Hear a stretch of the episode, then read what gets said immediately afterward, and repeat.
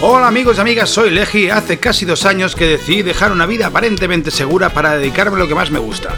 Bienvenidos a Mi Vida Siendo Músico, un podcast biográfico de lunes a jueves que se emite a las 10 de la noche sobre mi día a día intentando sobrevivir solo con mi música. Hoy, el último podcast de la temporada. 123 podcasts después de que empezara esta historia de los podcasts, pues llegamos al final de la temporada. He decidido que hoy va a ser el último podcast de esa temporada. Eh, bueno, me he dado cuenta que han bajado algo las, visitas eh, estos últimos eh, días. Supongo que estáis todos de vacaciones con el, con el bañador puesto ya pegado a la piel, como una segunda piel, porque no lo sacáis nunca. Y con la crema bronceadora también, que forma parte, es una segunda piel vuestra. Así que, como no tenéis tiempo para escuchar podcast y, bueno, yo podría seguir haciéndolo, podría, porque tengo cosas que contar. De hecho, ahora voy a empezar con cositas nuevas este agosto. Pero bueno, vamos a hacer un descanso, vamos a parar, vamos a parar eh, eh, un mesecito, vamos a estar en agosto parados y en septiembre volvemos con más, eh, con más cositas que os iré contando.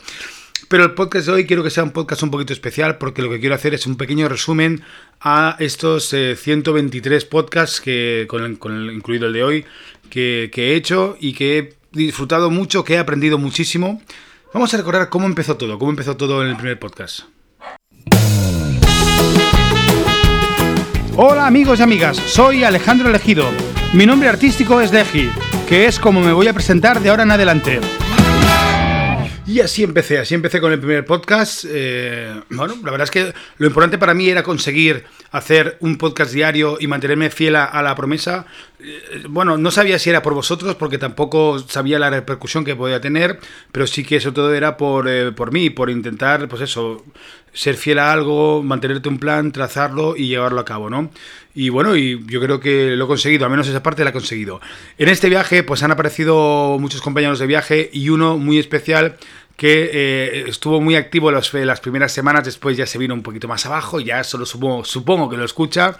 Él es Jurro y Jurro, pues la verdad es que le gustaba pues meter un poquito el dedo en la llaga. Has dicho la palabra podcast 43 veces que lo he contado yo, ¿eh? en 10 minutos, ¿vale? Eso también míratelo, ¿vale? Venga, un abrazo.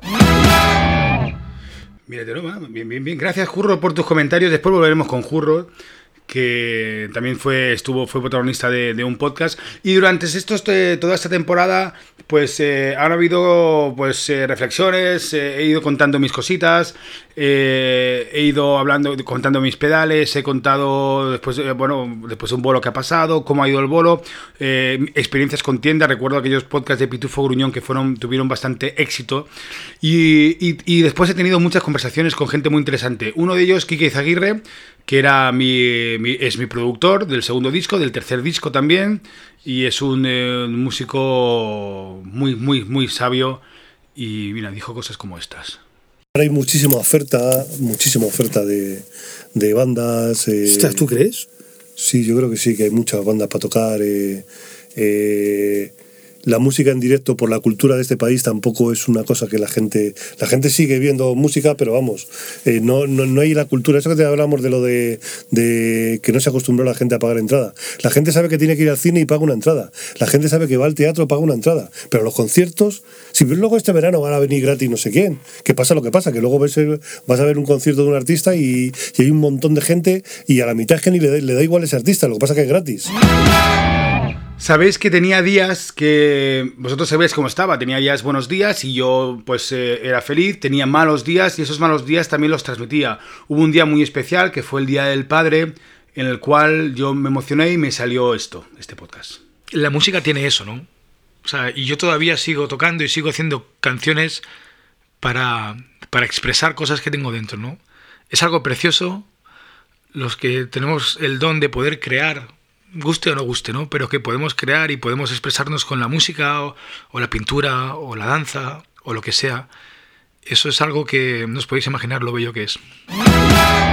Ese día estaba yo francamente emocionado. Y después tenía, pues eh, siguieron los podcasts eh, hablando de conciertos y las entrevistas. Bueno, más que entrevistas eran conversaciones con amigos, con gente que, que quiero y respeto y admiro. Y uno de ellos era Joan Barranca, productor, músico, eh, técnico allí en Barcelona y nos contaba cosas como esta. Ahora mismo tener un estudio de grabación yo creo que es una cosa absolutamente ruinosa directamente. ¿eh? Más que nada porque hay una inversión inicial brutal. Eh, siempre estamos hablando de un estudio profesional, ¿eh? un estudio que cumple todos los requisitos eh, que se, necesitan para, dar un, para hacer un trabajo absolutamente profesional. O sea, me estoy refiriendo a una inversión en cuanto a acústica, en cuanto a material, en cuanto a equipo, etcétera, trabajando con material y con una acústica profesional, una acústica que, puede, que debería estar certificada además. Otra conversación que tuve muy interesante fue con un tipo que admiro muchísimo y que yo de hecho hago este podcast y de esta forma que hago, un podcast de 10 minutos eh, diario por Enrique Fernández, que es un tipo que tiene un podcast de tecnología, me puse en contacto con él y muy amablemente eh, me brindó un tiempo para hacer, tener una conversación y decir y hablar de cosas tan interesantes como estas. Pero en otras plataformas no pasa eso, ni en Facebook, ni en, eh, ni en Instagram. ni, ni, en podcast. Tú emites algún podcast desde alguna plataforma y no tienes tampoco ningún tipo de, de restricción. Ya, ya, luego viene que, oye, si, si GAE, por ejemplo, eh, te coge, pues, pues sí, tendrá su, su, represalia, pero actualmente no hay, como por ejemplo en YouTube, un Content ID que te diga, oye, este contenido es protegido, no, no lo puedes subir. Actualmente no, no, no, no hay nadie que controle, que controle eso. Un amigo músico, Spin, eh, tuvimos una charla también muy, muy divertida, muy interesante. Es un chico muy joven, con mucho talento y que tiene una visión de la música muy, muy particular. Atención. No quiero poner la energía en eso, tío, porque además esto también lo hablé con otro amigo, en el que yo me rayaba un montón cuando no venía gente a mis conciertos. Me, rayaba un montón, o sea, me deprimía, ¿sabes? Es que deprime, deprime, no como son. Y porque te vas a no sé dónde y vienen cuatro personas, ¿sabes? Y yo veía el, yo veía las mesas vacías o las sillas vacías y no veía que había cuatro personas. Y estaba tocando mirando sillas vacías, cuando habían cuatro sillas que sí estaban ahí, ¿sabes? Que son ocho ojos que te están mirando, ¿sabes? Si no viene ningún tuerto. Entonces, eh, pero es verdad, tío. Entonces, yo me centraba en lo negativo. ¿Y ahora qué? Y entonces con un amigo hablé y me dijo, mira, tío, no puede... Eh, la felicidad puede depender de cosas que no están en, tu control, tío. ¿Sabes? O sea, ¿de qué está tu control? El hacer el concierto, el ir, ok, todo. El hacer una buena promo, en que se entere el mayor número de gente posible. Todo eso está de tu mano. Que venga más o menos gente, no, no puede estar ahí tu felicidad. Y luego, cuando vengan, ¿cuántas han venido? ¿Tres, cuatro, cinco personas? ¿15? Tío, hay que darlo todo para esas personas. Y después de ir mucho detrás de él porque se hace de rogar, no, es mentira, Jurro, pude hablar con Jurro porque Jurro, aparte de tocar un poco las narices en cada comentario suyo, con cariño, también es un gran artista, es un artistazo. Y me contaba cosas así de su proyecto. A veces uno tiene ganas de abandonar, pero lo que, lo que necesita es parar, que no es lo mismo. Obviamente para abandonar tienes que parar también, sí. Pero parar es parar para decir, oye, si, si de 10 bolos, eh, con 6 no estoy contento por lo que sea, hostia, algo estoy haciendo yo mal también. Pero no solo hablaba con, músicos o con artistas, tuve una conversación muy muy interesante con Gemma, que es una consumidora de conciertos, de música, también le gusta mucho lo que hago y yo se lo agradezco, pero yo quería saber su opinión sobre la música, sobre los grupos, sobre los conciertos, y esto fue lo que me dijo. Claro, pero eh, eh, efectivamente, o sea, no podéis perder vuestra vena de artista por, ni la esencia, porque si no se perdería todo, pero lógicamente está la presión de, pagar las facturas.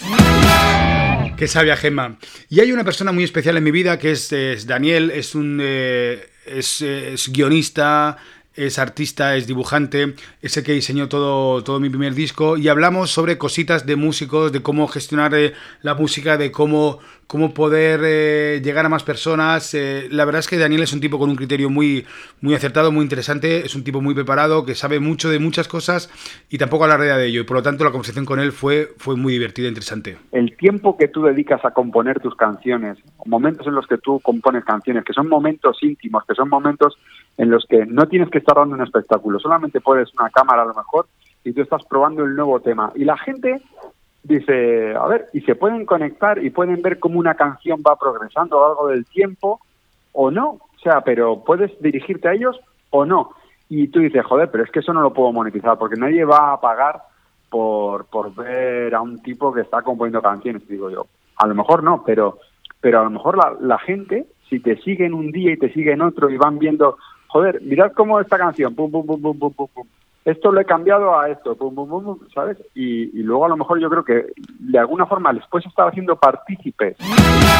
Y después de esta conversación yo me vine arriba y dije, pues voy a montar un grupo indie, así con, marcando mucho las, eh, los patrones eh, que se hacen en la música indie, cuidado que también respeto muchísimo y que es, no es fácil.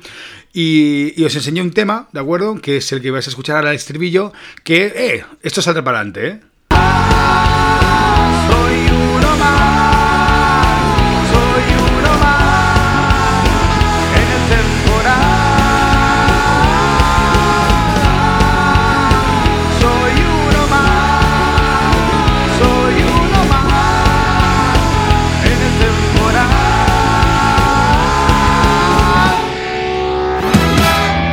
Ay, madre mía. Y si yo estoy haciendo lo que hago y estoy ahora pudiéndome dedicar más a la música y, y a los podcasts y todo esto, es por alguien muy especial, alguien que mi compañera de viaje que me acompaña y la cual eh, se lo tengo que agradecer absolutamente todo. Ella es Esther y también pudimos hablar con ella. Cuando tomaste la decisión fue una liberación. Porque sí que es verdad que tú ya no aguantabas más y estabas a punto de que te diera un chungo y creo que eso te ayudó a, a seguir adelante de otra manera, a seguir teniendo ilusión por cosas, a preocuparte más por ti, por tu bienestar. Otra persona que admiro, yo os he dicho que siempre he hablado con gente que admiro, que respeto, que valoro mucho su opinión, es Carlos Irribaren. Es un eh, bueno, es una persona del Renacimiento, hace muchas cosas, no solo es locutor, sino también es, es eh, monologuista, es actor y sobre todo es un gran melómano, tiene mucha cultura musical eh, y hablar con él realmente fue un auténtico, un auténtico regalo. ¿Por qué? Porque quieres hablar de...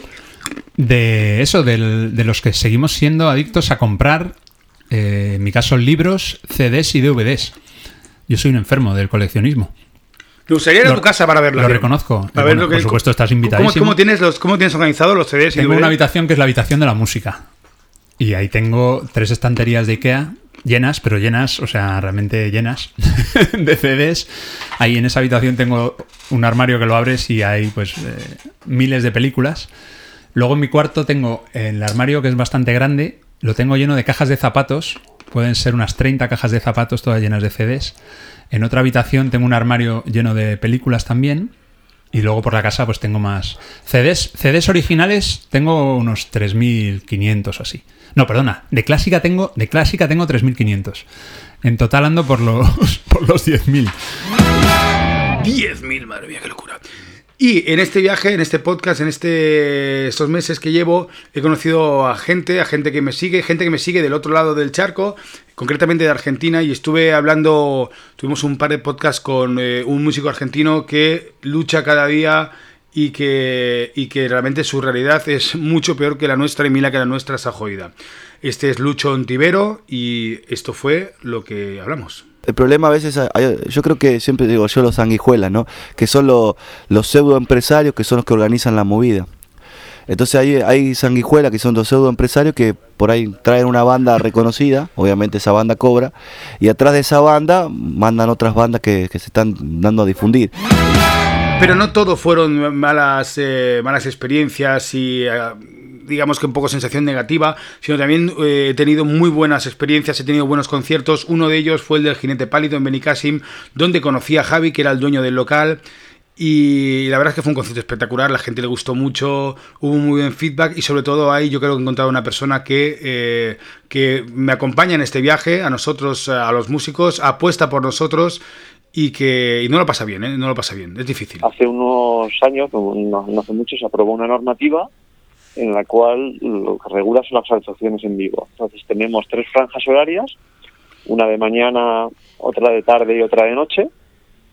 Sí que es verdad que son un poco restrictivas en cuanto a lo mejor el horario, porque, por ejemplo, a mediodía los conciertos tienen que ser de 12 a 2, luego por la tarde de 7 a 9 y luego por la noche de 11 a 1. Y acabé la temporada eh, con una entrevista a una banda, una banda muy cañera, que están a punto, a puntito de petarlo, son los Flanagan de Mataró, Barcelona. Y tuvimos, la verdad es que al final nos vinimos arriba en una conversación en una terraza, eh, con ruidos de fondo, en plenas fiestas de Mataró. Pero fue muy, muy divertido. Nos tomamos unas cuantas cervezas y arreglamos el mundo. Los Flanagan, amigos. Muchas gracias, chicos.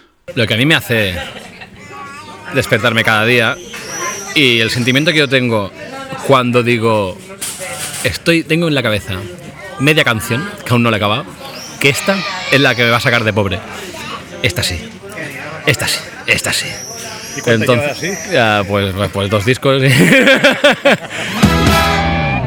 Pues amigos, han sido 123 podcasts con el de hoy. Os quiero dar las gracias. Eh, realmente estoy muy contento porque, a ver, no me gusta hacer lo que hacen las teles que dicen los resultados y somos líderes de audiencia, tal y cual. Yo no lo soy. Pero en estos 123 programas eh, hemos tenido eh, más de, seis- de, de 6.000 reproducciones de los podcasts. Bueno, de hecho, bastantes más porque yo solo.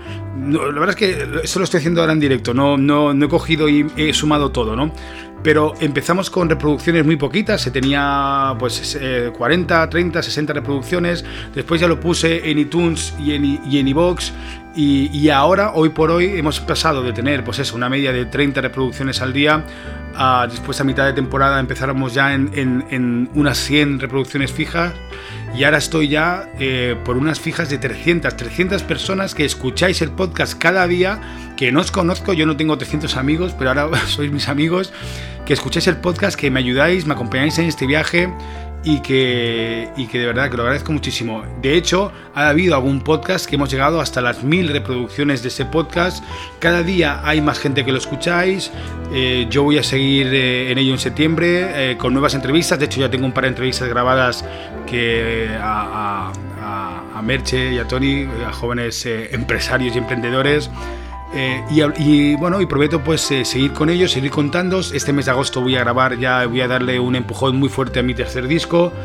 Y tengo también concierto, tengo un par de conciertos también. eh, Esta semana me voy a, Murcia, la semana que viene tengo Toledo, o sea que tengo cosas que explicaros, seguiré explicándolos.